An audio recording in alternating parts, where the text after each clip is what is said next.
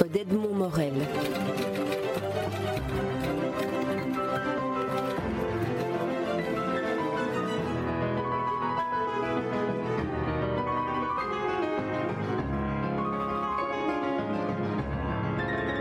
Jacques Socher, vous êtes avec euh, Virginie Devillé la, les deux, disons, organisateurs, les deux inspirateurs, instigateurs de la revue A, dont le numéro 11 sort sous le titre Femmes au pluriel, Femmes, je vous aime. Alors, euh, avant de parler de ce numéro-ci, j'aimerais que vous nous disiez en, deux mots la, genèse de cette revue qui date euh, d'il y a deux siècles.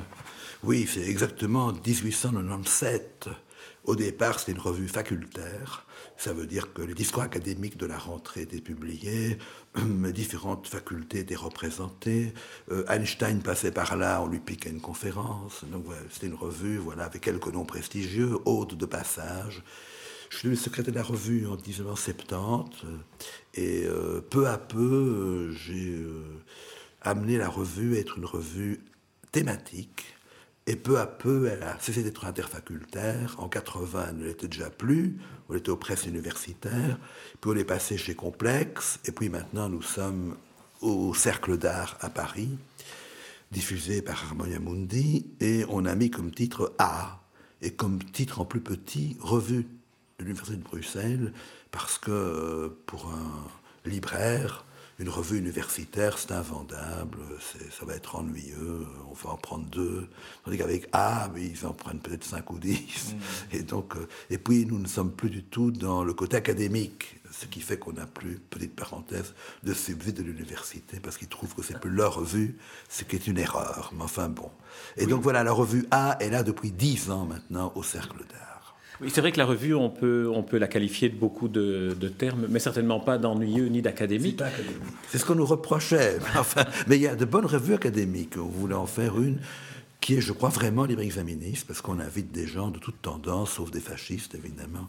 Et euh, par conséquent, euh, le sous-titre a longtemps été à la rencontre des contradictions.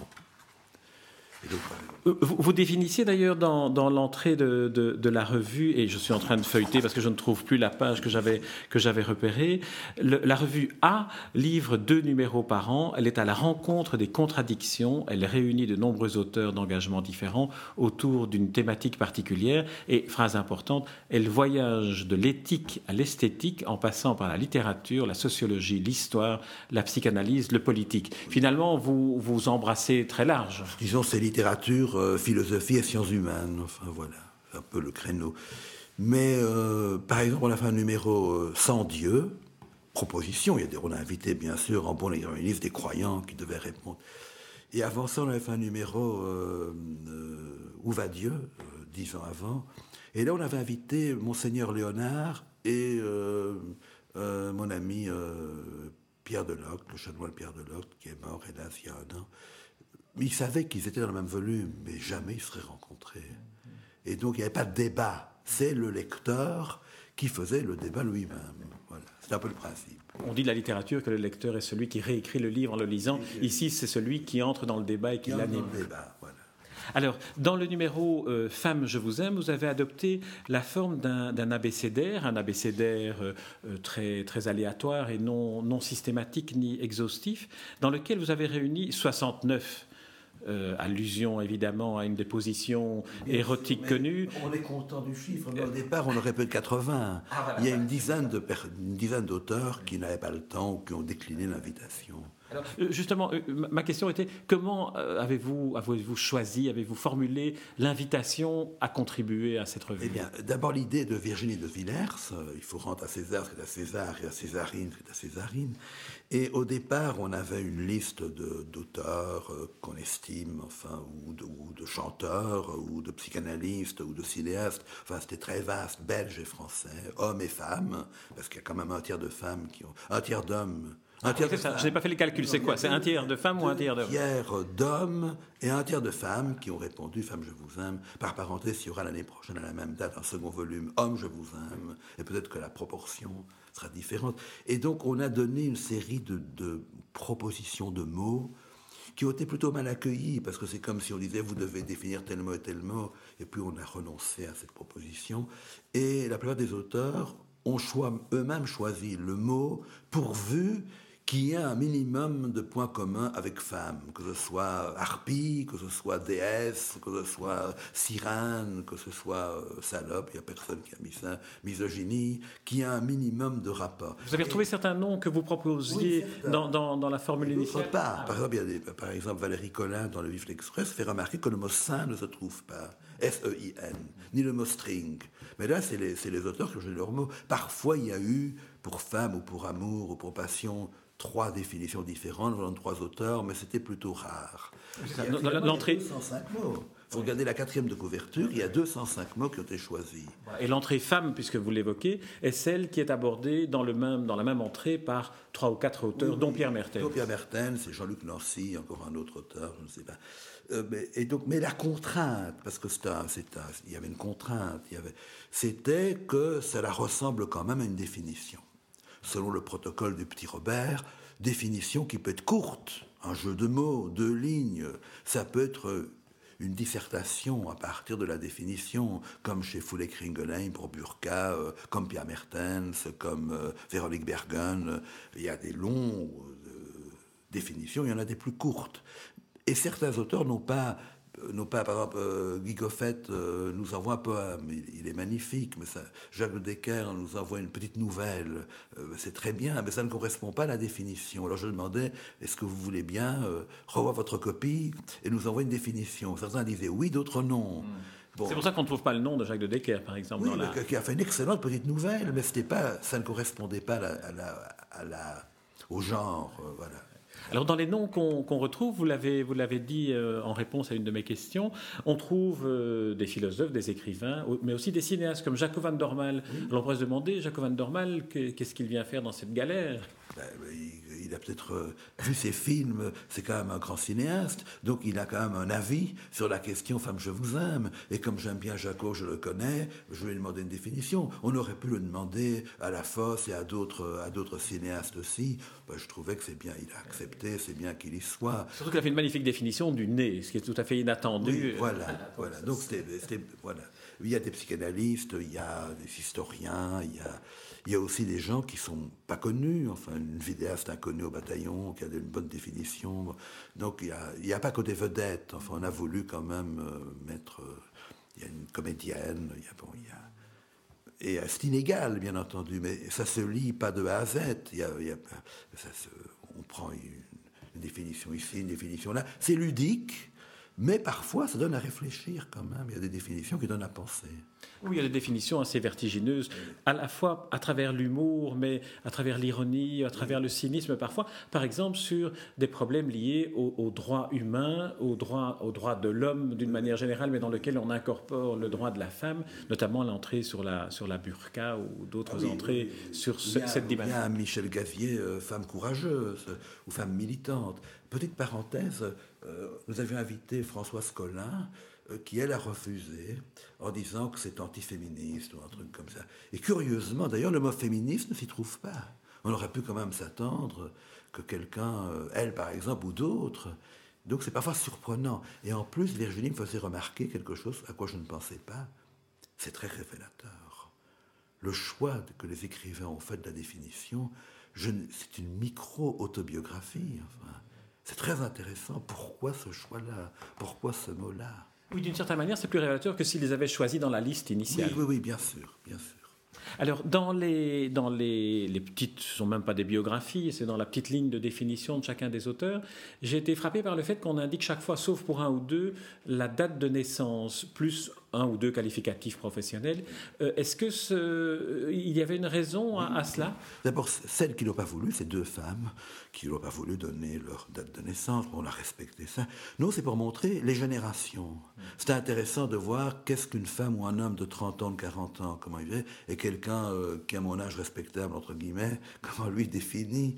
Et donc le lieu et surtout la date peut être révélateur de la, de la, la génération ne dit pas tout, mais voilà, ça c'est quelqu'un de 30 ans qui dit ça, c'est quelqu'un de 50 qui le dit, c'est un homme, c'est une femme, à la campagne, à Bruxelles, à Paris, qui fait tel boulot. Donc c'était des petits micro-repères pour aider à, dire, tiens, voilà, c'est telle génération qui définit comme ça. Alors, en tant que coordinateur avec Virginie de Villers de, cette, de cette revue, vous me disiez d'ailleurs, c'est Virginie de Villers qui a, qui a, choisi le thème, donc c'est une femme qui a choisi le thème ou bien c'était conjoint qui a choisi le thème, mais bon, oui, je trouvais ça bien. je, je me suis embarqué dans cette aventure. Donc c'est un choix de femme, le, un choix de femme, absolument. Alors vous, vous, avez, vous avez évoqué quelques-uns quelques des auteurs. Est-ce qu'il y en a euh, qui, qui, sont absents et qui, et qui vous manquent, pour lesquels vous étiez en attente de vraiment quelque chose oui, Bien sûr, écoutez, j'ai une grande amie, une femme que j'admire, qui est Danielle Salnave. Ben, elle n'a pas fait, euh, Dominique Ménard, la psychanalyste, ne, l'a pas fait, euh, bon, Guy Goffet ne l'a pas fait, bon, et d'autres femmes encore dont le nom m'échappe, voilà, parce qu'elles n'ont pas le temps, ou parce que bon, voilà, euh, parce que ça lui plaisait pas, pour différentes raisons. Euh, parfois, on demande, on donne un délai de 4 mois à quelqu'un, et puis on le rappelle 8 jours avant, mais, euh, ça, peut se faire en 2 heures, si on a la disponibilité et l'envie de le faire. Donc il y a quelques absents que je regrette, mais enfin voilà, avec autant d'auteurs, voilà, alors parmi, les, alors parmi les présents, je ne vais pas vous demander, parce que ce serait délicat de faire une sorte de hit parade de ceux que vous préférez, mais j'aimerais savoir quels, quels, sont ou quel est celui de celle des entrées qui vous a le plus surpris ah, que ce soit parce qu'elle vient d'un auteur donné et que vous vous attendiez pas à ce qu'il vous donne ça, ou que ce soit parce que le, sujet était inattendu. On peut, on peut penser que des, auteurs comme François Emmanuel, avec une très belle définition du fantasme, par exemple. C'est vraiment très. Il y en a qui sont euh, dans le genre, qui, sont, euh, qui, ont été plus longs, enfin, qui, François Emmanuel, toutes ses définitions sont magnifiques, je trouve. Vraiment, c'est un des, auteurs. Paul Aymon m'a surpris, parce que là, il y a sur le couvert du conte, bikini, c'est magnifique. Enfin, donc il y a quand même. Euh, euh, bon, là, il, il, y en a qui ont fait un, vrai travail. Enfin, Paul pour faire ces 3-4 pages, je ne sais pas, ça a dû lui mettre du temps. Il a réfléchi, il a pensé. Foulet Kringelheim aussi, euh, Véronique Bergen aussi, et d'autres, c'était plus un, haïku. Enfin, voilà, on, se lance, on fait quelques définitions comme ça. Mais voilà. Paul Aymon, vous citiez, qui se, qui se définit, enfin je ne sais pas si c'est lui qui a écrit sa propre définition, auteur de théâtre, fumiste autodéclaré et romancier. Fumiste autodéclaré, ça, ça a dû vous plaire, ça, comme définition. C'est son, premier texte, il va mettre mon poème, c'est le roman d'un fumiste, enfin je ne sais pas, le, pas le titre exact. Et donc il a beaucoup d'auto-ironie. Il y a beaucoup d'ironie dans les textes, même le texte sérieux, Burka, c'est un texte très sérieux, mais il est, très ironique. Et sous l'ironie, il est très, très dur et très. Oui, oui. Et alors, je n'ai pas la liste. Il faudrait que je parle. Non, non, mais on va pas. De toute façon, on ne saura pas être, on ne saura pas être, on ne saura pas être exhaustif. Il y a mais des définitions qui m'ont plus plus que d'autres. Mais, mais, chaque, bon, euh, chaque lecteur fait son choix. Voilà. Les gens étaient libres. On a quand même eu un ou deux refus pour euh, un refus en particulier. Je dirais pas le nom pour misogynie euh, exagérée et, pas, ironique. Quand euh, Scarpetta écrit misogynie, bon, c'est intéressant, il revisite le mot, donc il y a une pensée. C'est pas, c'est pas mis. Ça dit que la misogynie n'est pas misogynique. Donc il y a quand même, à part ça, ou, ou grossier, exagérément, mais c'était très rare. Alors, comme c'est un abécédaire, euh, je me suis évidemment attardé à la première et à la dernière lettre. Alors, j'aimerais vous faire agir sur la première, qui est une magnifique définition. C'est le A avec 4 ah A plus un H. Petite exclamation chuchotée, grâce à quoi tout peut se dire. C'est quand même une extraordinaire définition, et de la revue, et de ce. Ah oui, oui, c'est magnifique. Mettre ça en tête, c'est vraiment très, très bien. Et alors la dernière lettre est une lettre qui n'existe pas dans l'alphabet, c'est un point d'interrogation. Là, pour le philosophe que vous êtes, c'est la lettre idéale.